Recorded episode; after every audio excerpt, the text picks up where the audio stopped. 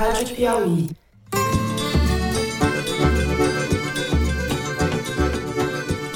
Bom, chegou a hora de dizer adeus. Os últimos dias têm sido muito difíceis para nós todos, para nós três que fizemos o Foro de Teresina, a Thaís, o Zé e eu, para toda a equipe que acompanhou a gente esses anos todos, pessoas que também são autoras do programa, e difíceis para vocês, ouvintes queridos. Tudo que eu não gostaria de dizer e que nem passava pela minha cabeça até uma semana atrás, eu sou obrigado a dizer agora.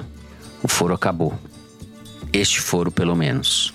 Sem a Thaís e o Toledo, não tinha sentido, não haveria como continuar.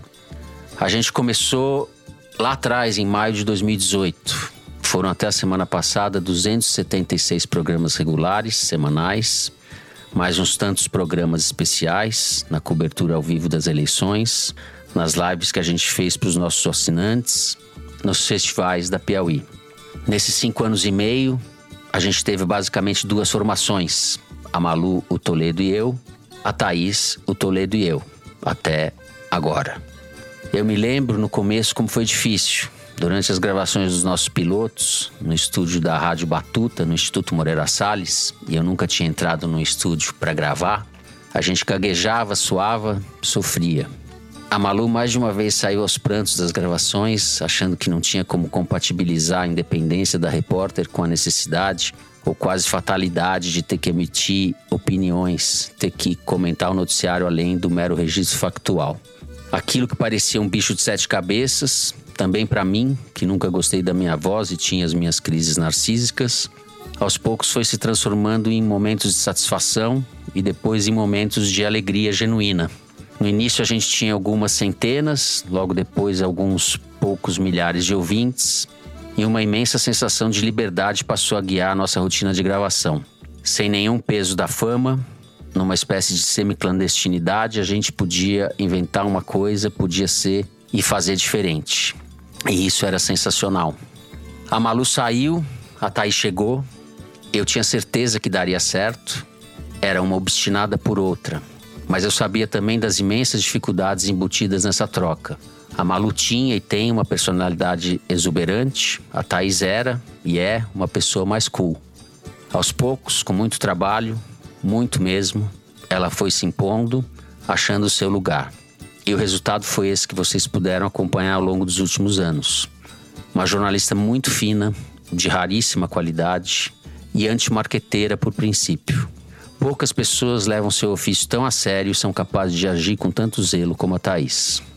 A gente gravava o foro às quintas pela manhã, a partir das nove da manhã, e quantas vezes eu ligava para Thaís já tarde da noite de quarta para saber o que ela pretendia falar. Isso me ajudava a fazer a escalada na abertura do programa. E quantas vezes a Thaís não me disse: Ai, Fernando, ainda tô apurando, preciso dar os telefonemas pela manhã para checar A ou B, ainda não tô satisfeita, mas vai dar certo. E dava. Teve sempre muito trabalho nessa brincadeira semanal. Nesse momento difícil, eu tenho alguns agradecimentos a fazer. Em primeiro lugar, ao João Moreira Salles, que criou a Piauí e foi o idealizador do foro. Mais do que isso, o João foi um grande incentivador do programa, que ele acompanhava de perto, fazendo comentários, apontando problemas, com enorme proveito para o resultado final. Comentários e críticas sempre depois de ouvir o programa já publicado, nunca antes, que fique bem claro. Vou agradecer também ao André Petri, que me substituiu na direção da revista no início de 2020 e sempre respaldou o programa, nos dando total liberdade. Obrigado, Mari Faria, nossa diretora. Obrigado, Evelyn Argenta, a nossa editora, que pegava uma massa bruta muitas vezes mal resolvida e transformava num programa com começo, meio e fim dentro dos limites de uma hora de duração.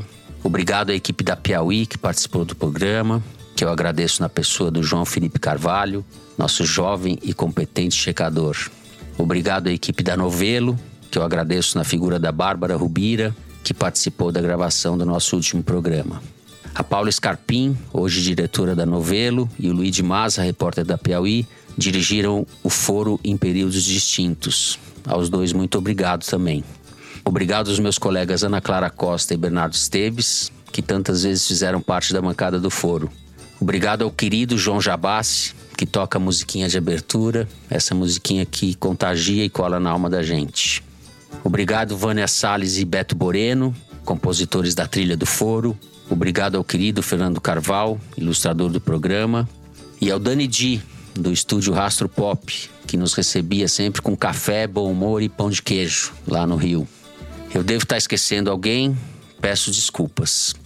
O que eu não posso e não vou esquecer é do carinho de vocês, nossos ouvintes. Vocês fizeram esse programa acontecer. A gente criou uma comunidade de forma espontânea, uma simbiose rara de se ver, que nos ajudou a atravessar esse pesadelo ao quadrado que foi a pandemia sob o governo perverso do inominável. Vocês sempre nos dizem que nós, a Thaís, o Toledo e eu, ajudamos vocês a atravessar o deserto, pois eu digo que foi o contrário. Vocês nos ajudaram a ver sentido no trabalho jornalístico em meio às trevas que se abateram sobre o país. Bom, a gente está chegando ao fim e existe nessas situações o costume de dizer que o último apaga a luz. Eu quero fazer diferente. Quero acabar acendendo uma luz. No último dia 31 de outubro se completaram 121 anos do nascimento de Carlos Drummond de Andrade, que para mim é foi e é o maior poeta brasileiro de qualquer tempo. Num livro chamado Claro Enigma, que é provavelmente o maior livro de poesia da literatura nacional, existe um poema chamado Memória. É um soneto, do qual eu quero ler apenas a última estrofe. Mas as coisas findas, muito mais que lindas, essas ficarão. Obrigado de coração a vocês todos, beijos e até qualquer dia.